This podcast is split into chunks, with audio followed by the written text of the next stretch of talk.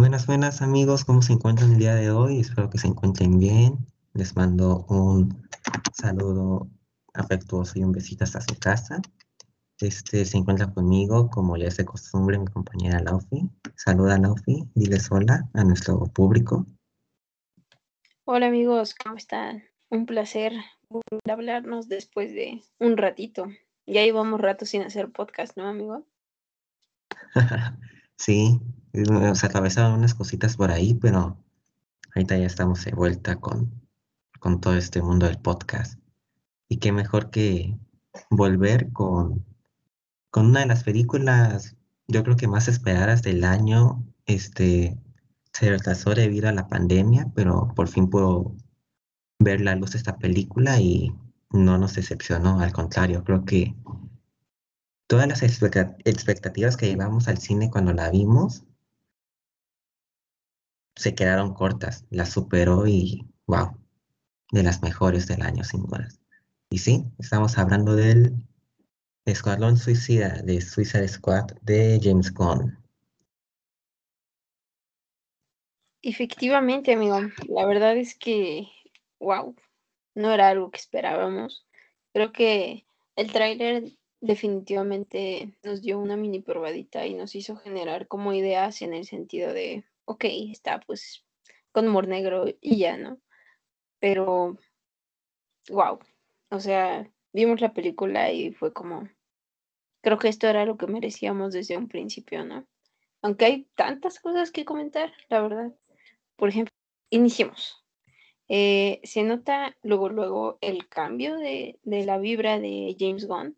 O sea, se nota el cambio de director y tal vez de la libertad que le dejaron a él para hacer la película. Eh, hay un cast bastante poderoso que a mi parecer eh, nos promocionaron muchísimo. De hecho, pues salieron los rumores de que se invirtieron 100 o 200 mil dólares en pura publicidad de todos ellos y adivinen qué, pues nuestros personajes como que ubicábamos más o los más allegados de la película que se hizo antes se nos van. O sea, es como es como muy loco la manera en la que se logró promocionar todos los personajes y de repente cambia y dicen, espérense que ellos no eran, o sea, era la fachada y aquí tienen a su escuadrón suicida. ¿Tú qué opinas, Spidey? Sí, justo eso, o sea, los personajes de la pasada pues fueron como la fachada, ¿no? Con excepción de Harley Quinn, pero pues no te vas a deshacer de Harley Quinn, la verdad, porque es el personaje hoy en día más top que tiene DC en las películas. Pero bueno, Estamos hablando de Dick Frag, del Capitán Boomerang, que fueron personajes con los que nos encariñamos en la primera parte. Y pues en esta película, pues, pues no hace falta decirlo. Bueno, el Capitán Boomerang, pues, pues luego, luego se lo fundan.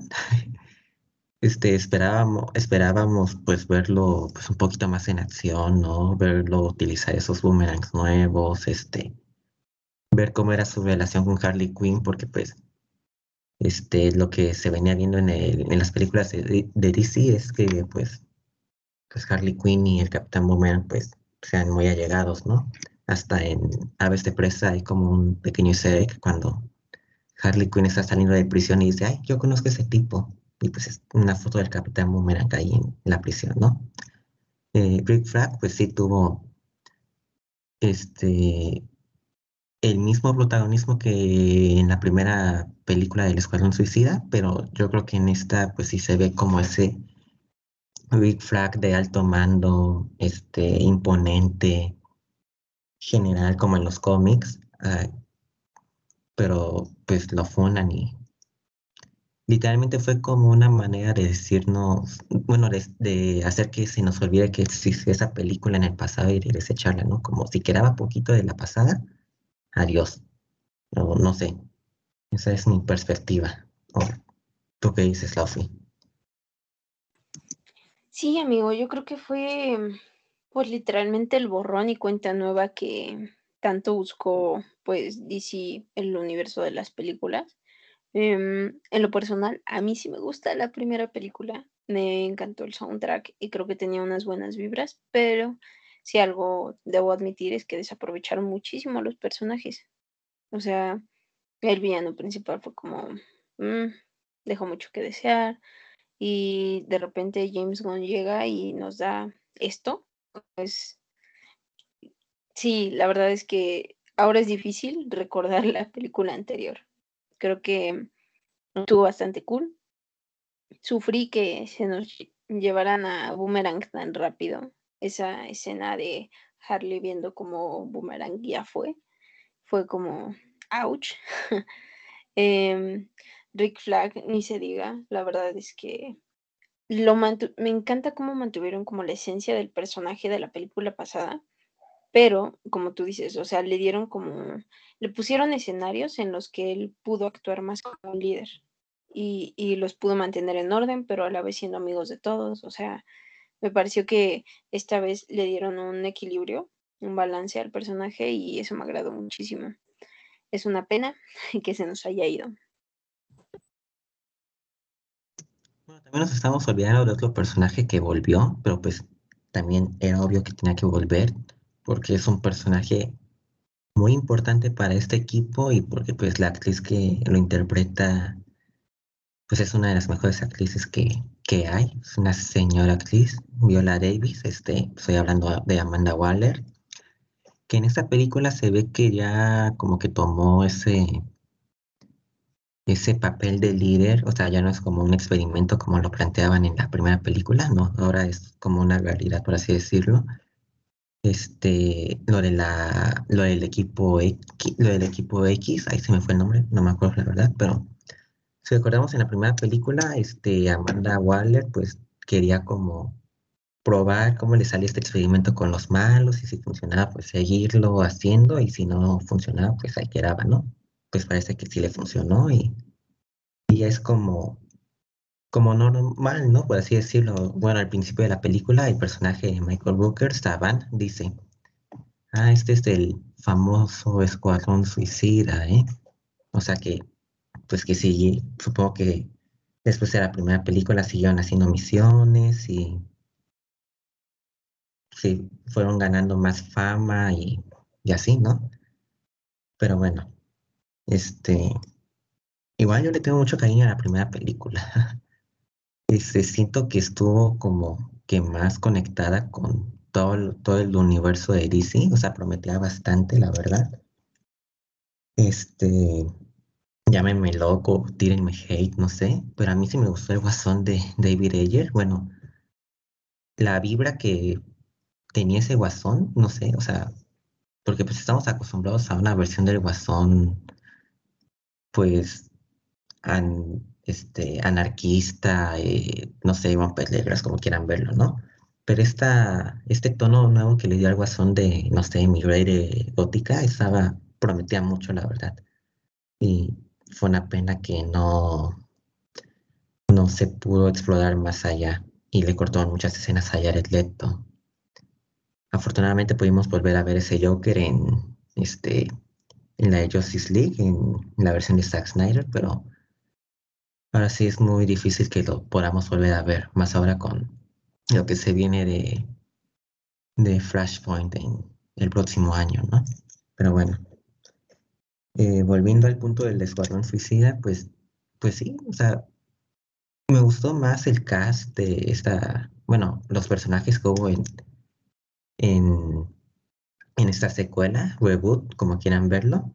Definitivamente James Gunn sabe cómo hacer personajes que, que nadie conoce los haga especiales. Por ejemplo, estoy seguro que ni la mitad de la audiencia conocía a Polka Dotman o a Peacemaker o a Bloodsport. Y cuando salieron de las salas de cine o después de haber visto esa película, salieron encariñados con esos personajes. O sea, es como dices, ¿no? Luego, se sintió la mano de, James Gunn cuando, cuando leo en este proyecto, ¿no? En, bueno, en esta, en esta película. Le dieron la libertad que tal vez Marvel no podría darle debido a que es un contenido familiar más allá por todo el tema de Disney. Pero... Pues es este... Es una obra de arte en pocas palabras esta película. Sí, amigo, la verdad es que era algo que nadie anticipó y a lo mejor y es por el hecho de que mm, DC nos decepcionó un poco en alguna que otra película. Eh, siento que les ha faltado el punch para varias cosas aún. Eh, tuvimos la joya de, de, que nos dejaron ver el Snyder Cut, pero no, o sea, de manera, ¿cómo decirlo? De primera instancia no hemos tenido tal vez el universo expandido que DC necesita, ¿no? Eh, sabemos que DC es más oscuro, pero también sabemos que, o sea, así como es oscuro, tiene sus momentos, o sea, cómicos, y yo creo que es algo que supo aprovechar bastante James Gunn. Eh, se lo atribuyo mucho a él porque la verdad es que yo vi varios memes donde decían, o sea, literalmente es Vibra Guardianes de la Galaxia, pero para degenerados. Y digo, o sea, de verdad el humor negro le, le siente tan bien a DC y yo creo que es algo que supo aprovecharlo, lo supo tener a su favor. Yo, en lo personal, espero que nos sigan eh, sacando eh, más proyectos de ese tipo, que aprovechen todo lo que tiene DC para dar, porque es una infinidad de cosas. O sea, tenemos tanto, tanto, tantos personajes, tantas líneas del tiempo, tantas cosas. Y pues el tiempo hay de sobra para que desarrollen todo. O sea, es algo que, que hemos visto tan solo en Marvel. O sea, llevamos una parte recorrida tan pequeñita. ¿Y cuánto tiempo lleva? O sea, imagínate ahorita con DC, se me hacen las posibilidades infinitas. Me agradó bastante la película. Y ahora yo te pregunto, ¿Qué opinas de una posible secuela? definitivamente tiene que haber una secuela, Laufi. Este. Hay tanto ahora que se puede hacer ahora con James Gunn. Este, tantos nuevos personajes que se pueden integrar. Bueno, en sí no se utilizaron todos los personajes que James Gunn quería usar para, para esta película, ¿no? Recuerdo, este, en una entrevista recuerdo que dijo que quería usar a Man-Bat, pero no pudo usarlo o al final no quedaba como con el guion. Igual a Bane, este, en unos bocetos que se filtraron recientemente se veía que originalmente Deathstroke iba a salir en esta película y iba a tener un poco como el papel que tenía Bloodsport. Eh, o sea, una secuela con esos tres personajes que te mencioné podría ser factible, ¿no? Y también recordamos la, la idea principal que tenía ese director para esta película, que era tener como un Superman malvado y que pues no hubiera como otros héroes que, que pudieran detenerlo y que no les quedaba otra más que decirle a la Escuadrón Suicida que se rifara con, con el Superman malo, ¿no? Digo, si salía bien, pues bien, ¿no? Si no, pues nadie iba a recordar que se morían porque eran malos. Pero era, bueno, un poco más al estilo del videojuego que va a salir de, Rocksteady, de Rocksteady, de El Escuadrón Suicida, que se llama Kill the Justice. Eh, y sería para que adaptaran parte de eso a una futura secuela. Bueno, y pues sí, ver más personajes, ¿no? Ver, como te decía, Deathstroke, Man, Bad Pain, no sé, este, que vuelva Ratcatcher 2, este, Bloodsport, que vuelva Deadshot, Harley Quinn, este, King Shark, este, ¿por qué no Killer Croc? Digo, a mí me gustó mucho el personaje de Killer Croc, este, y sería interesante ver ese encuentro entre Nanawe y Killer Croc. Este, ¿qué os lo podría parecer? Mm, posible... Es que son muchas posibilidades, ¿no? Milord Master, no sé, Ocean Master, Black Manta, este, pesos pesados, ¿no? O sea, villanos importantes de, de otros superhéroes importantes, ¿no? no sé, ¿tú qué esperas de esa secuela, Lauf? Bueno, posible secuela si es que yo deseo de corazón que haya. La verdad es que las cosas se quedaron paradas para que eso siga, ¿no? Para que tengamos una secuela. Em, igual me parece que hay mucho que desarrollar, ¿no? En especial con el Escuadrón Suicida. Como tú dices, hay tanto potencial por tantos personajes. La idea de pensar en un Superman volviéndose, pues, con un brainwash, donde se vuelva un poquito malo y que ellos sean los que se tengan que rifar los trancazos para salvar el universo, se me hace súper bien. Eh, me resulta muy irónico. La verdad es que es, muy gracioso, ¿no? Como siempre los envían a la muerte, literalmente son el escuadrón suicida y a ellos no les importa morir. O sea, lo vimos en la escena principal, Harley bien así, aventadísima los guamazos, diciendo, ok, nos arriesgamos, no hay retirada, excelente. O sea, se me hace muy buena la cómo funciona todo ahí creo que ya hubo un poco más de orden en todos los personajes, conectaron súper bien, o sea, es una pena que se nos haya ido Dotman, porque la verdad a mí su personaje se me hizo muy bueno, eh, se me hizo muy, muy gracioso y un poco messed up, pero, o sea, es bueno, ¿no? Yo espero de todo corazón que sí se haga una secuela, que piensen cómo meter a más personajes para que esto se vaya expandiendo, expandiendo, expandiendo. Y además recuerda que no solo vamos a, bueno, yo ya estoy dando por sentado una secuela, pero no, no solo podemos tener la posibilidad de una secuela. Recuerda que ya vamos a tener una serie de HBO. Entonces, ahora tú dime, ¿qué, qué opinas de esto? O sea, creo que escena post créditos nos dejó así como bueno, a mí me dejó enrabiada porque yo deseaba de todo corazón que fuera Rick Flag, pero no fue. Así que dime qué opinas. Y pues sí, o sea, bueno, son dos escenas post créditos, ¿no? Pero bueno, creo que ya sé cuál es de la que quieres que hablemos. Pero igual te voy a decir la primera. Este, pues resulta que Whistle sigue vivo. Un personaje que pues no sabía nadar, sigue vivo a lo mejor nada se estaba haciendo el muerto para no morir, quién sabe. A lo mejor es más listo de lo que parece. Pero bueno. La segunda escena post créditos, pues vemos a nuestro queridísimo John Cena, bueno, Peacemaker, en el hospital, ¿no? Y ahí van como los dos, este, subordinados de Amanda Waller, pues a ver cómo está, que sigue vivo, que y, o sea, literalmente nos dan a entender que lo quieren para que él siga haciendo misiones, ¿no? Para ser como un soldado de Amanda Waller, porque, pues recordamos en la película, él, este, pues tenía órdenes directas de Amanda Waller, ¿no? De que no saliera a la luz, este, esa información de todos los experimentos de, que, hacía de Finker con, con Star y todas las personas. Y pues precisamente Rick Flag este, murió a manos de Peacemaker por, por querer hacer el bien y, y sacar todos esos secretos a la luz, pero bueno, ese, bueno, ya en un dato lamentaremos la muerte de Rick Flag. Este, pero sí, o sea, por lo que vemos, Peacemaker era como el consentido de Amanda Waller, ¿no? Y en esta serie de HBO Max que saldrá en enero del próximo año, podemos ver pues un poco más de este personaje, ¿no? ¿Qué es lo que está haciendo ahora después del Escuadrón Suicida? Eh, podemos ver, podríamos ver, este, pues cuáles son esas misiones a las que Amanda Waller lo podría mandar y tal vez un poco de su pasado, ¿no?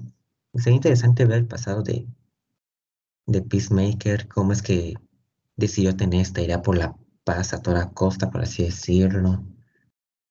La verdad es que el personaje de John Cena fue mi favorito de toda la película. A pesar de lo que hizo, fue, fue mi favorito. Además de que fue el traje más este, apegado a los cómics este, que, que, que, que, ay, perdón.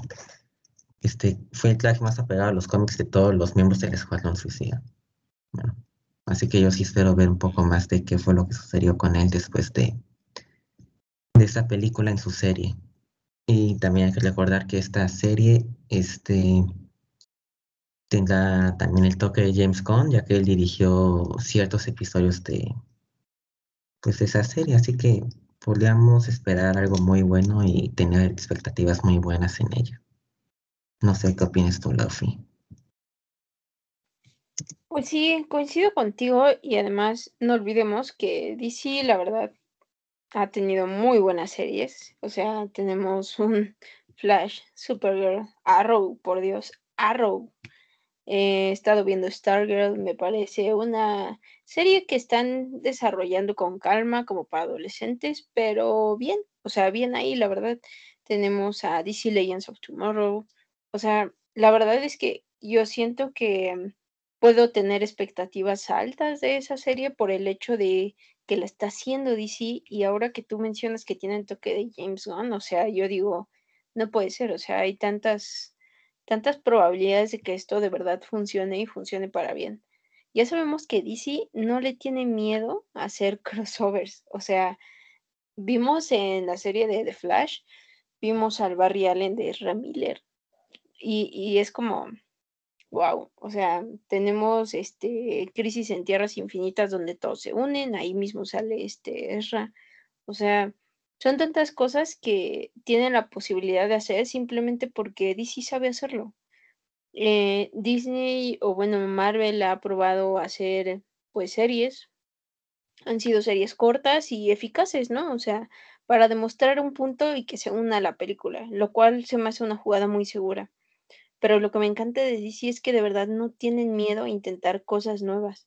Yo de verdad eh, digo que al menos el fandom de Seita que sigue las series no, no puede pedir más de lo que ya se nos ha dado. O sea, tuvimos crossovers bien fregones. Es más, tuvimos a Lucifer. Lucifer salió en Crisis de Tierras Infinitas. Entonces es como, eh, yo tengo grandes expectativas espero de verdad que esto siga funcionando y pues a ver qué nos tiene preparado. Yo creo que de verdad se vienen grandes, grandes proyectos. Definitivamente el futuro de DC, tanto en cine como en televisión, es prometedor. También hay que recordar que se viene una serie de Green Lantern Corps, este, se vienen las secuelas también de Shazam, de Aquaman, la película de, de Batman, este, la película de Superman protagonizada por Michael B. Jordan. O sea, hay, hay DC para rato. Pero bueno, eh, volviendo con El Escuadrón Suicida, yo te hago una pregunta. ¿Qué versión de Harley Quinn viste más parecida a la ¿Cuál te gustó más? ¿La de James Gunn o la de David Ayer? Ay, Dios. Yo creo que es que son versiones en un tiempo muy distinto, ¿sabes? O sea, mm, yo el personaje de Harley Quinn siempre le voy a tener un cariño muy especial. Creo que tuvo su, su momento explosivo en, en, la primera de Suicide Squad, pero no sé por qué me gustó más en esta. Y además estamos hablando de un personaje que evolucionó cañoncísimo en Aves de Presa. O sea, la verdad es que si tú me preguntas que cuál ha sido el mejor momento de Harley Quinn, yo digo que ese. No sabes cómo me encantó esa película. Entonces, em, yo me voy por eh, Harley Quinn de James Gunn, aparte de que hubo mucha tendencia en esto de, hubo polémica del hecho de cómo sexualizaban el vestuario de, de Harley y el personaje y la verdad es que yo creo que sí, comparado con lo que hizo ahorita James Gunn, o sea, creo que empiezan a respetar bien a los personajes, no tienen miedo a hacer cosas nuevas, pero, o sea, innovadoras, pero que, que queden bien, ¿sabes? Entonces, a mí me gusta mucho eso, me gustó mucho ese, el toque que le dieron a Harley de todavía más locura, pero con empoderamiento femenino. Entonces, yo me voy por la de James Gunn. ¿Tú por cuál te vas? Igual por, o sea, por la versión de James Gunn, o sea, fue para mí la versión más apegada al cómic, este, su traje, bueno, el primer traje que usó antes de que se lo cambiaran por el vestido, era muy parecido al de los juegos de Arkham. Dice, pero sí, o sea, esta versión de, de Harley Quinn no hubiera podido ser sin antes haber pasado por de Presta, ¿no? Pero igual, otro dato que tal vez no sabías es que es que Margot Robbie le dijo a James Gunn que hiciera lo que quisiera con el personaje de Harley Quinn, porque James Gunn sabía más de cómics que de ella, así que justamente por eso James Gunn le dio el trato que se merecía a Harley. Y no sé, en la primera película, El Escuadrón Suicida, pues era como la chava a la que tenía que rescatar el guasón, ¿no? Como era, era como la doncella en peligro, por así decirlo. Y pues sí, había escenas donde la sexualizaban de más, ¿no? Este, hasta le cambiaron el, el short, se le hicieron un poquito más corto a lo que ya estaba, a lo que ya estaba hecho. Este, pero sí, definitivamente esta versión de Harley Quinn ha sido la mejor de todo el universo extendido de DC y esperemos que siga siendo así, no sé, en una posible película de Gotham City Sirens o una secuela de Suicide Squad o no sé, algún proyecto relacionado con Batman como Batgirl o Nightwing o no sé, Robin o por qué no Batman, pero tal vez no el de Pattinson, pero bueno. Este, ahora te tengo que preguntar, ¿qué opinas de Ratcatcher 2? ¿Te gustó el personaje? ¿No te gustó? Igualmente de King Shark, de Polka Dotman, de, de Peacemaker, no sé. ¿Qué opinas de esos personajes?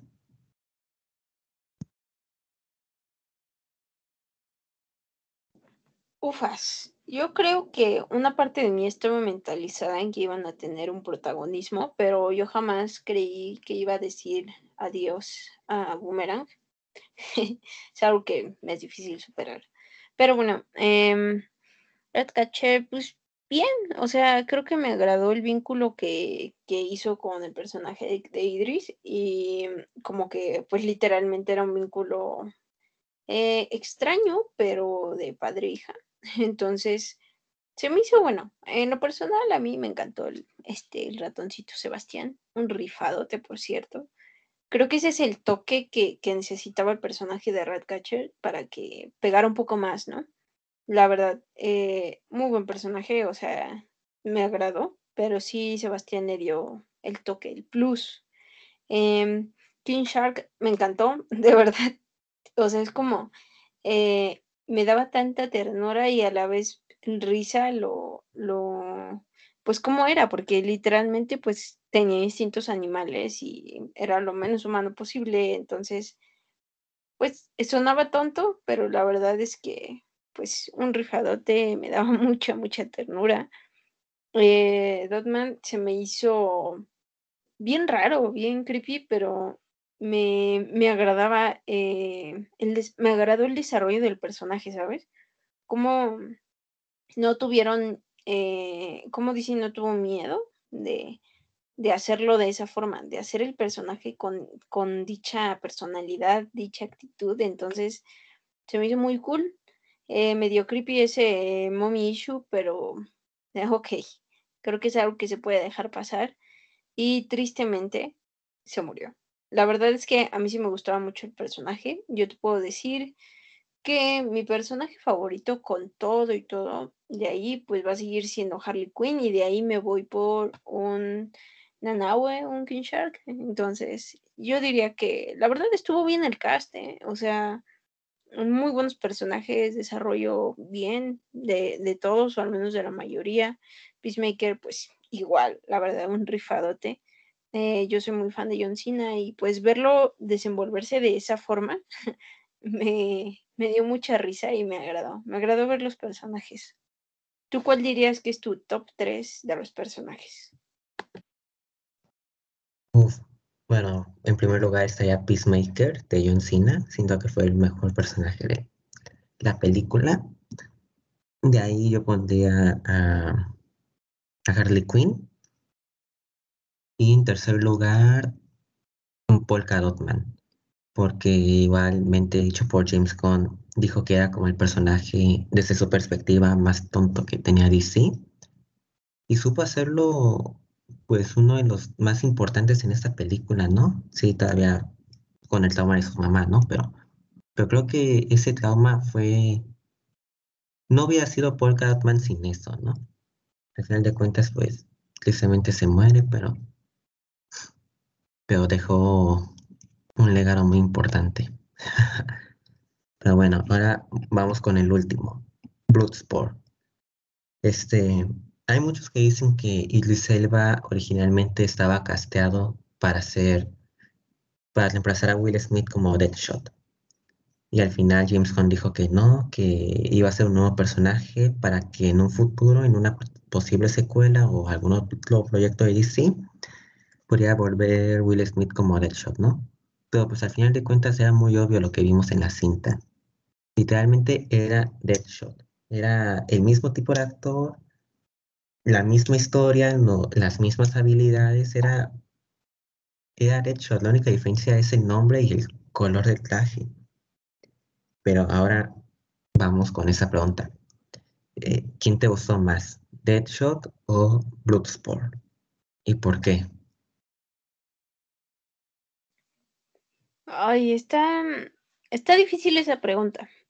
Por el hecho de que, o sea, sí son lo mismo, en el sentido de que abarcaron la misma historia, la misma personalidad. Claro que el mismo actor le da una esencia diferente, ¿no? Pero, por ejemplo, a mí me gustó mucho Deadshot, o bueno, Will Smith haciendo ese dúo de, de protección con Harley. Eso es algo que me encantó ver.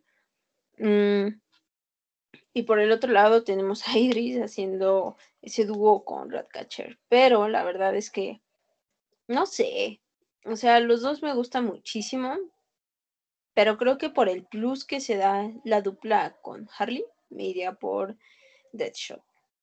¿Tú por quién te vas? Yo me iría por Deadshot igual. Me gustó más ese personaje. Este, siento que estaba. Este, bueno, no estaba más apegado a los cómics, porque fuera de eso, James Gunn, a pesar de todo, les dio el mismo origen a todos. Y Bloodsport, pues, pues este, su origen, tanto en los cómics como en la película, este, era que había mandado a Superman a terapia intensiva por haberle dado con una bala de kriptonita. Y pues sería interesante ver eso en, algún futuro. Pero bueno, volviendo a la comparación, este definitivamente hecho. O sea, como dices, ¿no? Esa mancuerna que se dio entre entre Harley y el personaje de Deadshot, pues era muy, era mejor. era mejor, y aparte porque Will Smith y Margot Robbie ya habían trabajado en una película previa, ¿no? Que era la de Focus, y pues ya tenían como esa química entre actores, por así decirlo, ¿no? Aquí creo que es la primera vez que trabajan como protagonistas Tilly Selva y Margot Robbie. Bueno, o sea, protagonistas los dos en la misma cinta porque por lo general suelen ser los protagonistas de su película, pero bueno, este, pero sí, la relación Deadshot de Harley fue mucho mejor.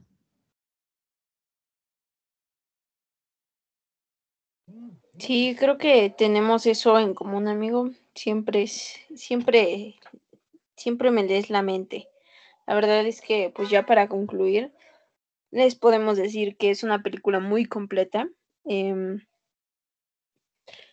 como que tuvimos, esta larga, la verdad es que hay un momento en el que se puede, puede llegar a parecer densa, porque tenemos unos como 30 minutos donde no tenemos como acción de la buena, pero está cool, se me hace bastante completa, creo que tiene de todo, tiene para que sufras porque se nos fue Rick Flag, tiene para que te rías de las onceras que dice Peacemaker o cómo se pelean o eh, verán, o sea, es, es una película muy completa. Me parece que debemos de darle las gracias a DC por al, finalmente darnos algo bueno. Eh, referiendo al Escuadrón Suicida, nos dio algo muy, muy completo y eso es algo que pues al menos nosotros como Jix lo valoramos, ¿no? Entonces, pues yo le vendría dando una calificación de, ¿qué será? 9 mm, de 10. Sí le doy un 9 de 10. ¿Tú qué le das? Le doy como un 9, 9.5 de 10, porque como dices, ¿no? Hay un punto en la película en el que se siente pues que ya estuvo larga, pero de ahí en fuera todo lo demás, los efectos, el CGI, este, los personajes, los atuendos, son, o sea, vale la pena todo eso, ¿no? Pero estamos olvidando de un punto importante, los villanos de la película. Primero tenemos a nuestro paisano Joaquín Cosio, que la hace de un general que, que quiere como liberar al, a Starro, que es el segundo villano de la cinta, este, para tener como, o sea, poder este, estar como en las grandes ligas, por así decirlo, de los villanos de DC. Tenemos a Starro, como ya lo había dicho, el Conquistador, la estrella de mar gigante, que es el primer enemigo al que se enfrenta la Liga de la Justicia en los cómics. Y tenemos a Finker, que recordamos a este personaje por la serie de Flash, donde fue el antagonista principal de, si no me equivoco, de la quinta temporada, ¿no? No recuerdo muy bien. Este, ¿Qué opinas de los villanos, Sophie? Pues me parecieron bien, estuvieron bien incluidos, pero no lo suficiente como para robar el protagonismo de lo que yo creo que era el, el mensaje principal, ¿no? De de hacer el grupo incluirlo un poco más. Entonces, a mí se me hizo que estuvieron bien en su debida proporción. Tal vez, eh, no sé, falta un poquito más de, esa maña de, de, Thinker, pero yo estoy conforme con los tres.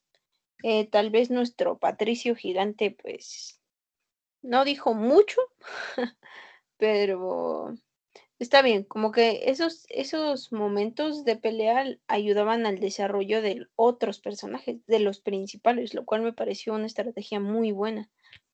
Eh, y bueno, pues Joaquín Cosio, o sea, ¿qué puedo decir? La verdad es actorazo. Eh, me hubiera encantado verlo más, más maldito, la verdad, pero me parece que, que estuvo bien, hubo un balance ahí. ¿Tú qué opinas? Definitivamente lo mismo, ¿no? Siento que no le hicieron como el protagonismo que tal vez hubieran merecido más. Bueno, tal vez a Joaquín Cosio sí se lo dieron, ¿no? Porque fue el que más salió en la película. Pero a Finker y a Starro, pues, 50-50, ¿no? Más a Starro, ¿no? Que siento que la manera que lo derrotaron fue muy fácil, ¿no? O sea, parecía una amenaza, así como dice el meme en misterio, ¿no? Nivel Vengadores, nivel Liga de la Justicia pero no sé, siento que la manera en cómo la vencieron fue muy, muy rápida, ¿no? Y pudieron haberle dado como más tiempo a esa batalla o, o haberle dado otra batalla, o no sé. Pero le faltó tiempo en pantalla Star y origen sobre todo. Sí, la verdad es que sí nos dejó un poquito a, eh, desear el, villano, pero la verdad es que yo veo un poco de perspectiva en James Gunn en querer concentrarse más en el desarrollo de lo que va a ser los personajes principal y dejar como pues para final el villano. Sí estuvo medio raro, pero creo que de una extraña manera funcionó y funcionó pues bien. Entonces, yo me voy conforme. La verdad, creo que no es una película mala, está bastante bien hecha y pues no puede ser perfecta. O sea, vamos a compararla con lo que vimos recientemente en cines. O sea, Black Widow, peliculón, a excepción de cómo nos desperdiciaron un personaje, ¿no? El villano. Creo que es algo que está pasando mucho en las películas en general. Nos están desperdiciando muchos villanos, pero eh, yo creo que pues DC va por buen camino. La verdad es que yo estoy emocionada de ver más proyectos de ellos y espero seguir aquí contigo haciendo podcast, analizándolo y seguir hablando de lo que vemos bien, lo que vemos mal y todo lo que nos llega, ¿no? Totalmente, este, o sea, sí, el futuro que tiene DC en el cine es muy prometedor, bueno, también en la televisión. Este, esta semana pues hubo noticias sobre DC. El protagonista de Cobra Kai, Sol Madueña, fue casteado como Blue Beetle. Eh, también ya tenemos este, Batker, que es Leslie Grace, bueno, es una cantante también. Este, y también es la protagonista de In the Heights de HBO Max, bueno, ahí también la pueden ver. Este, pues el rodaje de Flashpoint, eh, han salido rumores, ¿no? De que va a resetear toda la línea de tiempo de DC o que va a omitir películas que tal vez no funcionaron como La Liga de la Justicia y El Escuadrón Suicida. Este, hay Batman contra Superman, o sea, literalmente esas nunca pasaron. Y sí, igual en la en, en HBO Max, ¿no? Pues tenemos eh, Green Lantern Corps, eh, no sé, se viene, se vienen muchas cosas buenas para DC y yo creo que ahora sí va a estar a la altura de los proyectos de Marvel. Pero eso son los, lo dirá el tiempo, lo que nos falta a nosotros. Este, pues creo que eso sería todo por hoy, amigos. Espero les haya gustado este podcast. Ya saben que si tienen alguna duda, algún chisme, alguna teoría, nos la pueden pasar por Twitter, por Insta, por Face. Ahí estamos activos 24/7. Y recuerden ver hoy el primer capítulo de What If. Que, bueno, técnicamente mañana, ¿no? Pero para que se desvelen desde hoy. Así es, amigos. Cuídense mucho, mucho, mucho. Ya saben, cualquier cosa que andamos, los queremos gracias a nuestros fieles seguidores. Y sí, nosotros vamos a estar en la orden para el desorden, desvelándonos para a las dos en puntito estar viendo What If. No sabemos qué, con qué sorpresas nos pueda salir, pero bueno, aquí estaremos, estaremos al pendiente en todas nuestras redes sociales y esperemos vernos pronto. Un abrazo cariñoso y cinco bicho. Bye. Próximo amigos, un besito donde no les alumbra el sol.